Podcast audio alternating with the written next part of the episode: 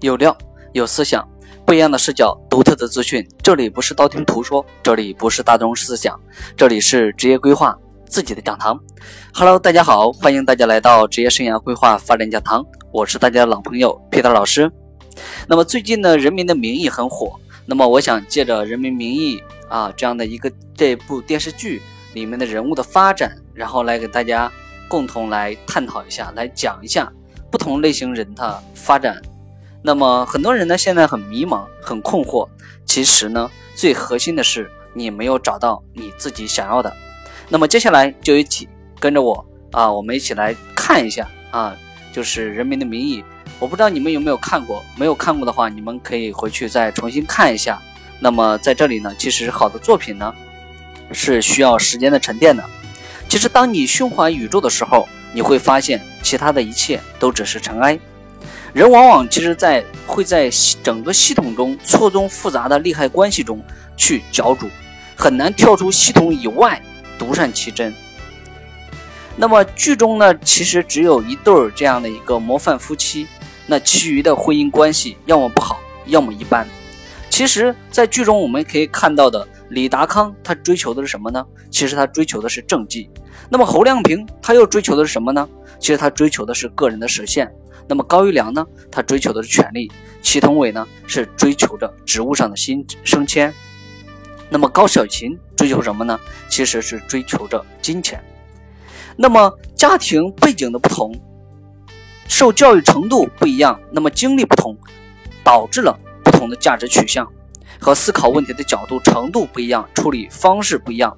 那么站在个体本身的角度上面来说呢，其实每个人都在为自己追求。为自己的努力，为自己想要的去做付出。那么，其实人人往往除了生活上追求物质、名利、地位以外，其实恰恰现在的人是缺乏信仰的。那么，剧中多次反映，作为一个党员要有党员的信仰。那其实现在我们反思一下，作为每一个职业或者每一个工种，那么作为一个企业家，那么到底？有没有信仰？那么我相信每个人现在都很迷茫，也很困惑。那其实除了要有点信仰以外，人生还需要有点生活哲学。那么其实对于祁同伟这样的一个人物来说呢，小说除了可怜、鄙视的情绪以外，更多的是同情。其实，在他的身上呢，我们看到了现实有很多的无奈和残酷的一面。社会在飞速的发展，那么但是因为马太效应。强者越强，弱者越弱，资源和财富只向少数人靠拢。那么有钱的呢，会更有钱；贫穷的人会更贫穷，贫富差距会越来越大。那么穷人再怎么努力，也无法超越贫穷。这是最近啊有这样的一篇文章，就是寒门再难出贵子。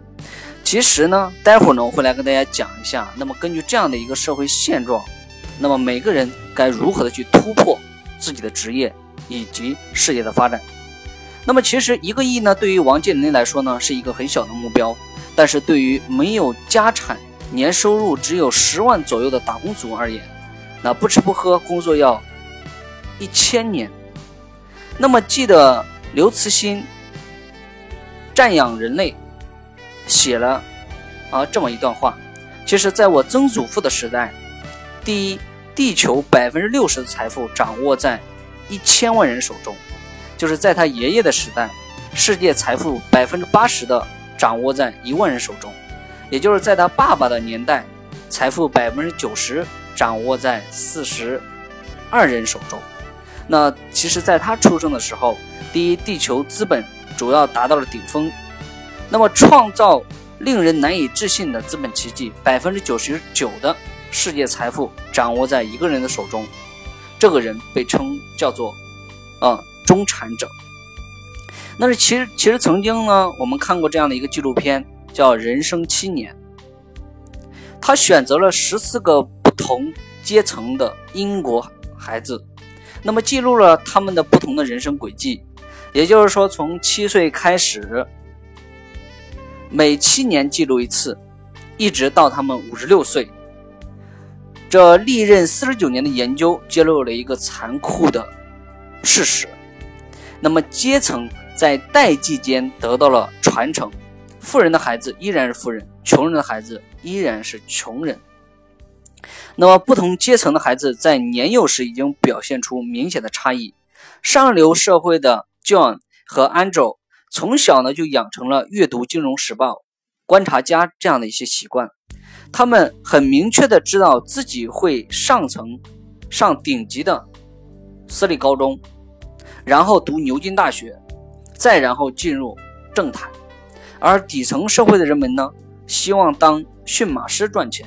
有人希望能够有机会见到自己的爸爸，而贫民窟出生的孩子，至于把自己吃饱饭、少罚站、少被打当做人生的愿望。那么四十九年以后呢？上流社会的 John 呢，成为企业家并致力于慈善事业；Andrew 呢，成为了啊这个律师合伙的合伙人。他们的孩子呢，继续接受精英教育。底层社会的 Plan 呢，成为了泥瓦工。那么，Sammy 成为了司机。他们生了一大堆儿女，儿女中大部分人继续在底层中靠卖劳动为生。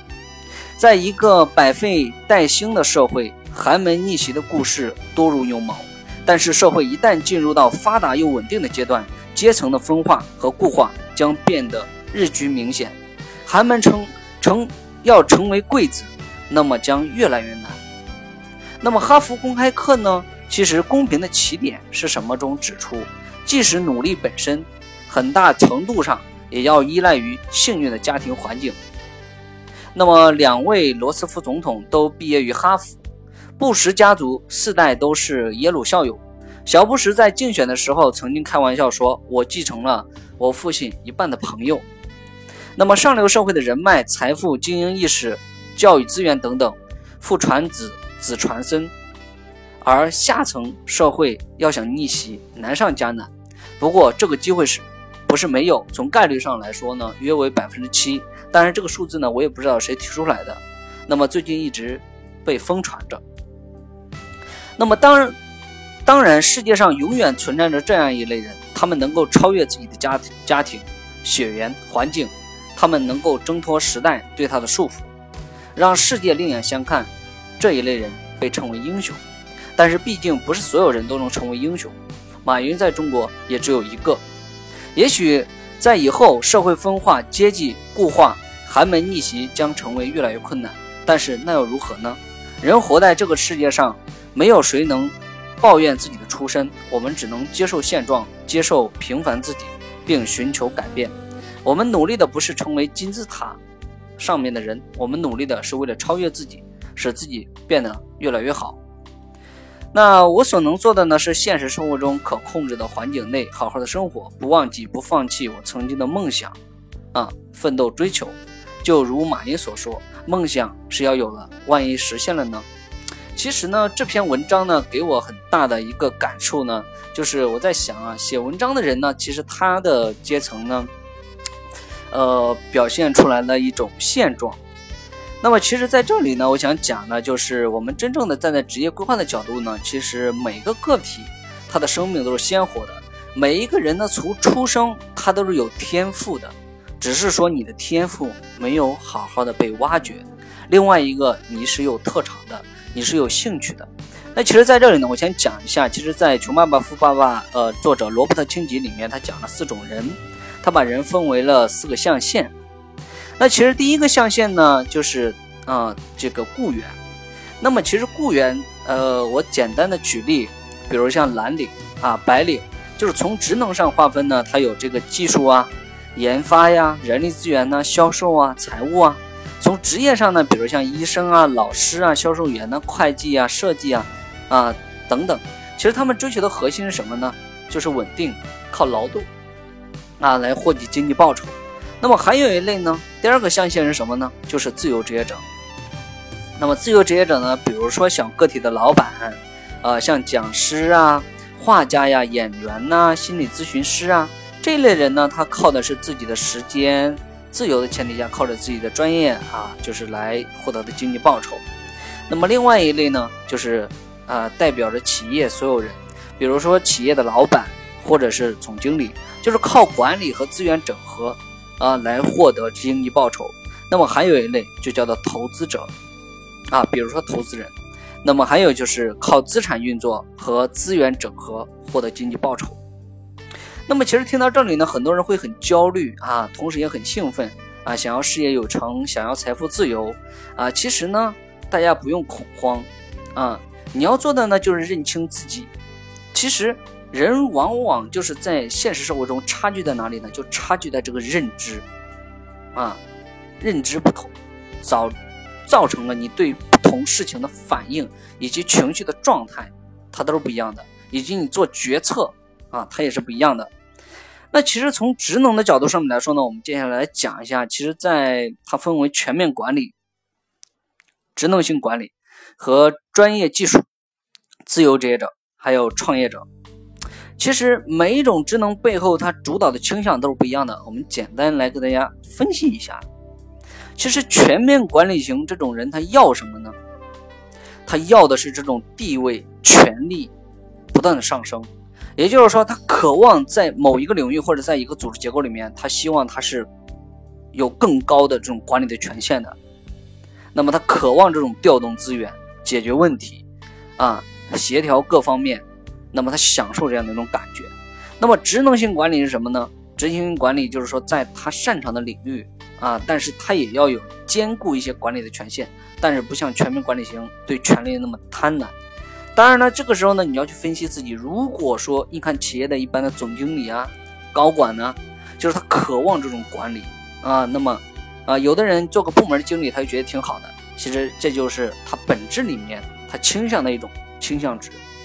那么另外一个呢，就是专业技术型。那么专业技术，你比如说像做研发的，对吧？做做这个呃，像这个心理咨询师，对吧？就是。达到自由职业者的前提，你一定是在某个领域成为一个专业技术型的人才，比如像职业规划师，对吧？像心理咨询师，啊，像这个画家，像演员，那么其实他们都属于自由职业者，也就是说，他在某一个领域，他已经有很高的造诣了，然后呢，他靠自己的专业。啊，他喜很喜欢在某一个专业领域不断的晋升、不断的钻研、不断的精进，所以你要去分析自己，你是哪类哪一类人。那么另外一个呢，就是自由职业者。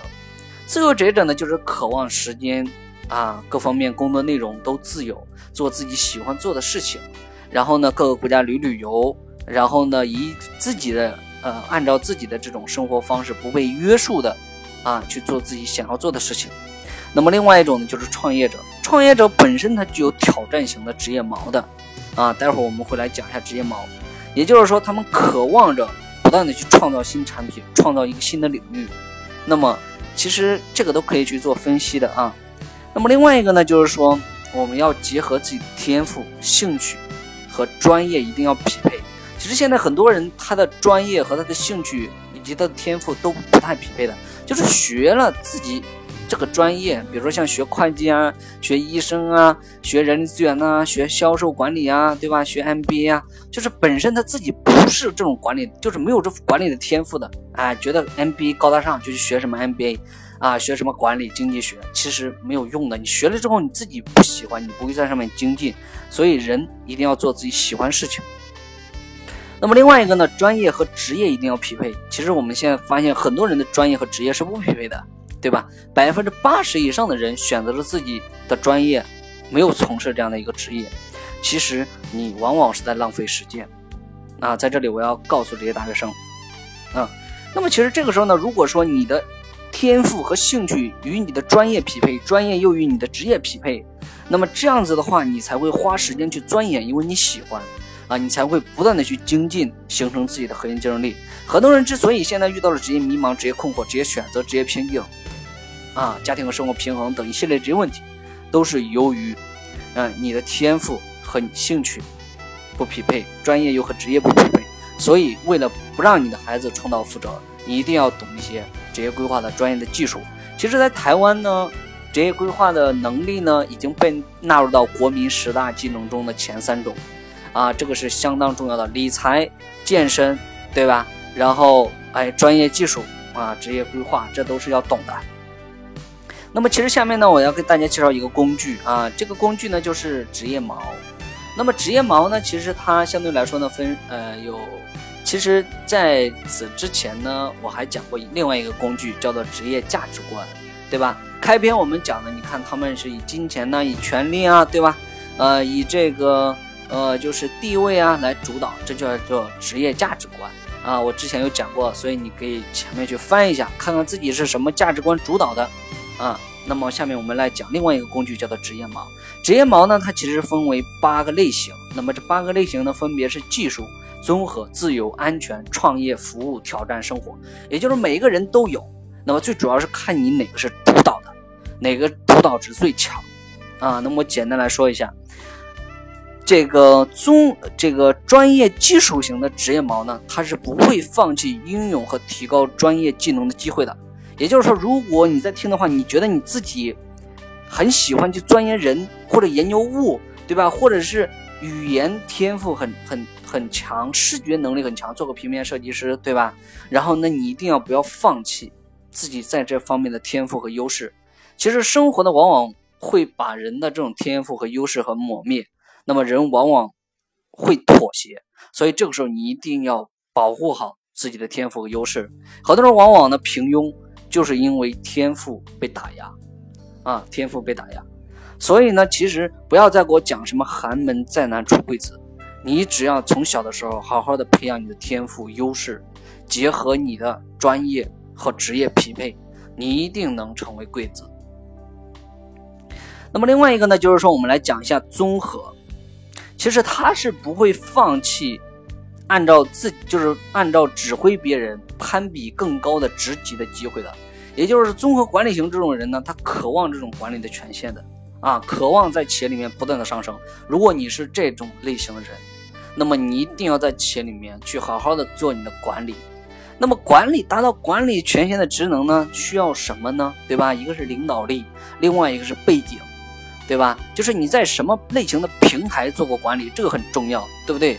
也就是说，不同量级的平台，你的管理权限是不一样的，以及对你的资源的调配和问题突发情况的解决，对人的这种领导的能力，它都是不一样的。所以，那么达到管理的前提，就是你要好好去学习，要名校。对吧？然后你得要这个，呃，就是好的平台出身，嗯嗯。那么另外一个呢，就是自由独立型的，就是他不会放照按不会放弃按照自己的方式来决断机会的。也就是说，你看一般呢在企业组织里面，很多现在的公务员，其实他的内心呢，其实是一直有一个声音，要要独立。要按照自己的事情做，嗯，按按照自己的这种想法去做。但是呢，由于自己又不专业，你比如说像很多小护士，对吧？然后呢，又很想独立，啊，但是呢，工作还是这样死板的做。由于没有专业技术，所以呢，这样的一个职业锚就实现不了，所以很痛苦。其实你要想达到自由的前提下，我讲一定要去学一门技术，达到一个专业领域的人才，啊，那么到底具体什么才适合你呢？那么我前期在前面都有讲过，包括性格呀、兴趣呀，对吧？爱好啊、价值观呢，这都有讲过的。那我今天讲的是职业锚啊，呃，在这听不懂的，可以在前面好好去翻一下啊。那么另外一个呢，就是安稳型。安稳型呢，其实他不会放弃拥有啊雇佣关系的确定性的，也就是，他希望就像我们刚才讲的第一象限里面呢就是雇员，对吧？就很希望在一个大的平台、安稳的平台啊，固定的工资。然后呢，哎，就是他会觉得有保障。那么另外一类呢，就是创业创新型的，就是不会放弃创造自己的企业或者组织的啊机会。就像之前啊，好像咨询过一个用户，就是他在不断的创业，但是都失败了，但是一直有一个声音啊主导着自己。其实，那创业成功的前提，一定是自己拥有某方面的特长，或者是某方面的核心技术。啊，或者是有强大的人脉关系，或者是资源，如果没有又没有资金的支持，那么这个创业呢，就是思考不成熟、不全面啊。所以这个时候呢，要回过来好好的再想一下啊，可以先走一个专业领域啊，待会儿我会讲解决方案啊。那么接下来一类呢，就是服务奉献型的，就是不会放弃追求为社会奉献自己的价值的机会的。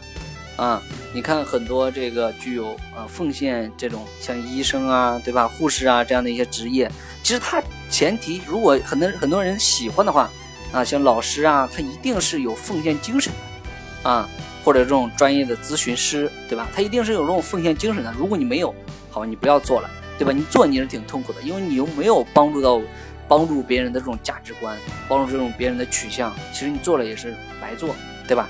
那还有一种呢，就是纯粹挑战型，就是不会放弃寻找解决困难任务、战胜强有力的竞争对手啊，战胜艰难险阻的机会。也就是说，这种人他是接着一个目标接着一个目标的。我在现实生活中我遇到很多这样的人，就是他一直觉得有不安全感的存在，然后呢安全感比较低，就是但是挑战性又很高，就是不断的在挑战一个目标接着目标，一个接着目标，就像一直在往前跑，但是永远好像没有找到安全感，就是。很焦虑，很恐慌。其实这种人，我建议的就是停下来，啊，停下来，让自己好好的，就是说想一下自己内心想要的。如果是这种这个职业矛主导的，那么前提是你做每一件事情，挑战每一件事情都成功的前提下，你再去挑战下一个事情。如果没有成功，就是挑战一次失败一次，所以反而给自己一些打压，啊，给自己一些打击。那么另外一种呢，就是生活方式型的。这种生活方式型的人呢，其实他们追求啊家庭和个人工作的平衡的机会，啊，就是这是他的核心诉求。所以呢，呃，职业锚呢，它是大家可以去测一下，对吧？看一下自己到底是什么类型的职业锚。那我简单在这里说几个。另外呢，就是说，如果说你是呃这个想要实现财富自由的话，那么目前呢，很多人呢都是雇员，对吧？然后呢？如果你发现自己有挑战和创业、自主职业锚为主导性比较强的，那么你可以通过创业啊，从雇员进入个体的老板，从个体老板进入投资者。那么这只是比较宽泛的，我来讲的几个思路，对吧？当然的话，就是说你还要去分析你的资源，对吧？然后在你成为雇员的前提下，你比如说你从职能上面来说，你是人力资源，对吧？那人力资源做到一定的模块的话，那你是可以往专业的技术，比如说往招聘呐、招聘走啊，对不对？你把招聘做得很精专，未来你衍生一些招聘的课程啊，对吧？如果说你人力资源规划你做得很牛，对不对？那你往这种专业的职业规划方向走啊，做职业规划师啊，帮别人去规划别人的职业，对不对？那如果说你这个，嗯，这个画画能力很强，对不对？你成为一个画家呀，对不对？然后你慢慢慢的。你开画画廊啊，对吧？然后做个这个画室收做一些收藏啊、古董啊，就是慢慢慢慢的往这方面靠拢。当然，这个需要时间的沉淀，对吧？也需要靠自己有很强的 power，就是生活的信仰，对吧？力量啊，就是往往很多人呢，在这个阶段呢，就是从雇员到专业技术型这个角度去发展的前提，或者是到老板这个角度的前提，就被生活所所打压了，然后就就已经站不起来了。所以这个时候呢，就要很好的去朝着自己的目标，以你对你的目标有多渴望，那么你成功几率就多大。信心决定成功，啊，嗯，但是这个信心从哪来呢？需要练呢，其实真的需要练啊。那么另外一个呢，就是发现自己的，如果你有技术服务和生活为主导的，那么可以从雇员进入专业技术型啊，做自己的工作室啊，实现这个专业技术和生活的平衡。嗯，那么另外一个呢，如果说你的生活是生活安稳为主导的，那么你就老老实实的啊，在公共体系里面按部就班的做自己喜欢做的工作就可以了。比如像财务，对不对？你就好好做就行了。然后呢，呃，如果说呢，嗯，当然前提呢，有可能你也不会很富有。当然现在做财务的做的比较牛的，对不对？也上升到了财务的管理，对吧？然后这个上升到了战略规划，就是财务指导规划。当然，这样的人呢，一定是事业心很强。那么这个就要研究另外一个特质，就是霍兰德啊，就是你的兴趣值。所以它有很多的维度，在这里我只讲了一个维度啊。所以大家呢，不要以偏概全。那么今天只讲职业锚，所以你先去测职业锚，然后呢再去测性格、测测兴趣，然后再跟自己的专业技术，然后再结合啊行业的机会，然后综合去帮自己规划，嗯。那么另外一个呢，如果说呃，就是在这里呢，我要提醒，就是年轻人，一旦发现自己的天赋和兴趣特长，你就不要放弃了，一定要做自己喜欢的和擅长的。那么，往往其实在这个时候，很多天才啊，就是会被打压。就是在小的时候或者这种成长环境啊，其实尤其现在八零后或者是啊这个七零后的这个家长啊，就是对自己的孩子一定要去培养他的天赋啊，就是培养他的兴趣，在这个点很重要，然后让他的兴趣上升到他的乐趣，再上升到他的志趣啊，学他喜欢专业啊，不要觉得什么名牌大学都很好。我跟你讲，他有一个很好的专业，比他有一个名牌大学的出身要强的强。因为很多现在名牌大学生，我们之前我咨询个清华大学的也没什么用，对吧？学了生物研究，但是自己又不喜欢，那又白费了，对吧？其实还是要嗯，兴趣和专业匹配，专业和能力匹配，能力和职业匹配。那么接下来再寻找更大的平台，更多的机会。另外一个呢，我想讲一下，嗯。呃，在职场里面发展，对吧？我之前有讲过行业，就是不同行业它有不同行业的契机，对吧？其实在这里呢，就是说啊，这个嗯嗯，相对来说呢，就是说平台呢，相对来说是比专业啊，专业嘛当然是很重要的。另外一个呢，就是说当你专业同等专业强度的前提下，就要看平台；同等平台强度的前提下，啊，这个时候呢，你就要去寻找这个。工作机会了，啊，这个机会往往是比任何事情都很重要的，啊，也就是说，即便是你看有的人他没有这样的一个能力，但是他进入这样的一个机会，其实你寻找平台，就是平台大又怎么用呢？对不对？所以还是要依据自己想要的。那么平台大的，如果你追求管理权限的，那你往这种大的平台，对不对？那如果说你是追求更多机会的，对吧？你就要往一种新的领域或者新的方向，那么这都无可厚非，所以要自己去分析。其实，嗯，社会在变化，啊，行业在变化，人也在变化，所以唯一的核心的是你内心的需求，啊，你的兴趣、你的天赋，这个是不会变的。